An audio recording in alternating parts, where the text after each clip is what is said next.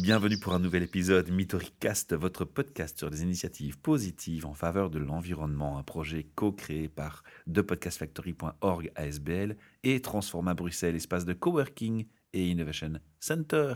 Je ne ferai pas le même amalgame que la fois passée en disant que j'ai devant moi Pauline Bernard, mais j'ai bien sa sœur Julie Bernard qui nous revient comme chaque mois pour des conseils en herboristerie et en bien-être, si on peut dire. Et l'idée, c'est de faire tout de façon naturelle et responsable en tant que consommateur. Alors merci Julie de nous rejoindre. Merci pour tes précieux conseils et tes partages. Et aujourd'hui, tu vas me permettre de me laver les dents de façon naturelle. Oui, je vais vous donner une petite astuce pour faire son dentifrice soi-même. Ah, ça, ça m'a été très demandé, justement. Mais c'est vrai que bah, c'est un petit peu C'est un comme produit le... du quotidien. Voilà, c'est un petit peu comme le déodorant dont on parlait la dernière fois. C'est vrai que dans le dentifrice, il y a aussi énormément de choses qui deviennent de plus en plus polémiques parmi les ingrédients régulièrement utilisés. Et on parle entre autres des nanoparticules qu'on trouve dans les dentifrices Ouais. pour euh, blanchir les dents, etc. Et ça fait bien peur. hein. Quand Voilà. on lit la documentation là-dessus, c'est quand même angoissant. hein. Tout à fait. Et puis après, on parle aussi beaucoup du fluor qu'on rajoute dans le dentifrice. Est-ce que- Est-ce que c'est bon, pas bon, etc. Donc là, il y a plein d'écoles. Mais on est, nous, orientés vers le positif. Et donc, on s'est dit, plutôt que de critiquer, on va vers des solutions. Et c'est ce que tu vas apporter aujourd'hui. Des Exactement. solutions. Donc pour éviter un petit peu tous ces produits dont on ne sait pas s'ils sont bons ou pas finalement, parce a qu'on a un petit peu du mal à- s'y voilà, ouais. retrouver, ben, on va utiliser des, des ingrédients euh, assez euh, basiques, on va dire, pour faire son dentifrice. Et il y a différentes variantes à la recette que je vais vous donner parce que vous pouvez l'adapter en fonction de, de- de vos besoins aussi. Alors, les gens vont directement réagir. Oui, mais est-ce que ce sera aussi efficace que mon dentifrice de qui Mais bien sûr Mais vous allez pouvoir le tester vous-même. Moi, quand j'ai commencé à utiliser euh, les dentifrices naturels faits maison, je me suis rendu compte que après mon brossage de dents, j'avais les dents beaucoup plus lisses qu'avec mon dentifrice industriel d'avant. Et donc, effectivement, à, l'utilisation, je me suis rendu compte que c'était vraiment efficace. Et pour les problèmes de gencives, les gens qui ont des chaussements de gencives ou des, des problèmes autres? Alors là, il va falloir varier au niveau des ingrédients parce qu'il y a des ingrédients qui sont pas adaptés pour les gens qui Mhm. ont des problèmes de gencives. Et c'est justement pour ça que je vais vous proposer différentes variantes parce qu'il y a certains ingrédients qui ne sont pas indiqués pour les gens qui ont des problèmes de gencives sensibles ou euh, De déchaussement voilà, de déchaussement et ce genre Mhm. de choses-là. Ok, super. Alors, je t'écoute attentivement et j'arrête de t'interrompre. Mais tu, tu me déranges pas, il n'y a pas de souci. les, questions, les questions ne sont jamais bêtes, c'est ça qui est bien. Alors en fait, le produit de base que j'aime bien utiliser pour le dentifrice, c'est l'argile. L'argile est quelque chose qui a des propriétés absorbantes et adsorbantes. Alors la différence entre les deux, c'est que absorbant, ça va attirer les molécules vers l'argile et adsorbant, ça veut dire que ça va les prendre avec quand ça va partir. J'essaie d'expliquer en langage un peu facile, mais euh, voilà. Donc Non, mais c'est bien, euh, on l'a dit, il faut éviter le jargon, sinon on va voilà. perdre nos auditeurs sur la route. hein. Exactement. Mais donc comme ça, vous allez pouvoir frimer avec les amis quand vous mangez un morceau adsorbant. Vous savez ce que ça veut dire? Ah voilà. Parfois, c'est pas mal. Donc l'argile est très intéressante pour ce niveau-là. Et en plus, c'est quelque chose qu'on trouve assez facilement, qui est assez euh, démocratique au niveau du prix. Moi, j'aime bien utiliser l'argile blanche, que je trouve un peu plus douce. euh, mais l'argile verte fonctionne très très bien aussi. J'utilise aussi du bicarbonate de soude parce que c'est quelque chose de très nettoyant, dégraissant, etc. Mais par contre, c'est là euh, où je, je vais préciser, le bicarbonate de soude n'est pas indiqué pour les gens qui ont des problèmes de gencives. Voilà. Parce qu'il est un petit peu trop nettoyant, on va dire, et donc ça peut être euh, irritant pour les gens qui ont des problèmes de gencives. Sauf si ce sont des aftes. Oui, voilà, mais là, on va aller de manière plus ponctuelle, ouais. mettre le, le bicarbonate dessus, mais on ne va pas se brosser les dents au quotidien avec du bicarbonate de soude.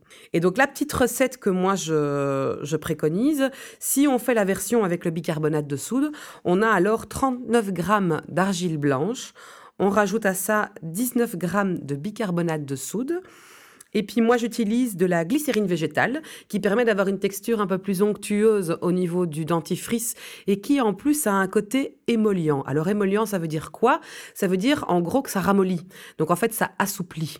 Mhm. Simplement. Donc, c'est pas mal pour les gencives aussi. Et là, je mets 14 millilitres de glycérine végétale.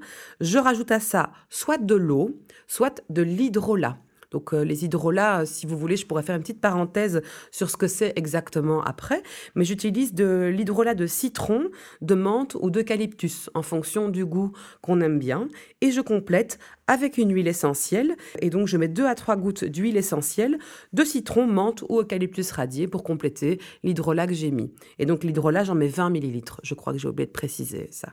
Je mélange d'abord les poudres ensemble, j'ajoute les ingrédients petit à petit et je les mélange pour obtenir une pâte homogène que je peux après mettre dans un, flacon ou un pot que je vais utiliser au quotidien.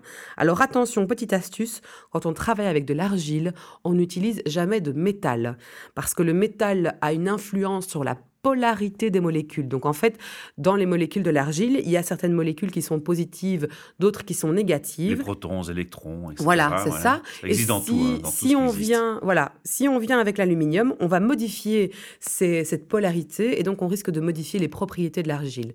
Donc jamais de métal quand on fait son dentifrice à l'argile, soit une petite cuillère en bois, soit une spatule en caoutchouc par exemple. Là, il n'y a pas de souci et on va obtenir une pâte assez homogène. Merci de ne pas avoir dit l'usage d'une cuillère en plastique. Oh, surtout pas. Ouh, mauvais Alors- le plastique. Alors, on va revenir sur deux points. Une question que je me pose d'abord, c'est le temps, le temps de préparation. Oh, ça prend cinq minutes? Voilà, ça prend cinq minutes. Et qu'est-ce qu'on a comme quantité pour quelle durée? Alors là, on a plus ou moins 50 millilitres. Pour quelqu'un qui se lave trois fois par jour les dents, hein, pas une Ah fois ouais, par al- jour. Alors moi je ne le fais pas donc je ne sais pas. Non mais vous pouvez tenir, euh, allez je dirais que vous tenez euh, peut-être 15 jours avec, euh, avec cette quantité-là. Et il vaut mieux ne pas en faire plus parce qu'en fait ça pourrait devenir mauvais.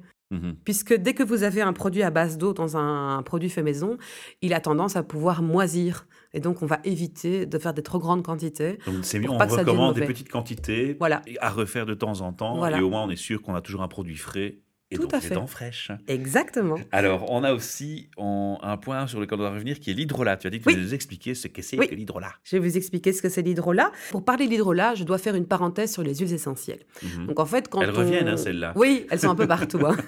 Quand on fait une huile essentielle, la plupart du temps, c'est par distillation.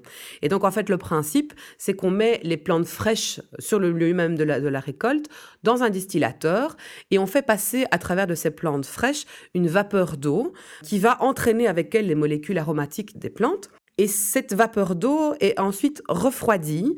Et lorsqu'elle est refroidie, on obtient deux liquides à la sortie du distillateur. Un liquide en dessous qui est de- du liquide à base d'eau et un liquide au-dessus qui est du liquide à base d'huile. L'huile, c'est l'huile essentielle et l'eau, c'est l'hydrolat. Donc en fait, l'hydrolat, c'est un petit peu un déchet de la distillation des huiles essentielles, mais qu'en fait, on connaît depuis longtemps. L'eau de fleur d'oranger, par exemple, c'est un hydrolat. Ou l'eau de rose, c'est un hydrolat. Donc voilà, on en a beaucoup et on utilise énormément les hydrolats en cosmétique. Et on a appris plein de choses aujourd'hui au passage en Ouais. plus. Ça, c'est génial. Il y avait aussi la, la petite parenthèse, la version sans bicarbonate de soude de la recette. Donc, Oui. si vous ne mettez pas le bicarbonate de soude, au lieu de 39 grammes d'argile, vous devez mettre 52 grammes d'argile et pas de bicarbonate. Et tout le reste reste aux et tout le reste, voilà, exactement. Génial. Donc, on a deux recettes pour le prix d'une. c'est mieux que les promos dans les grandes surfaces.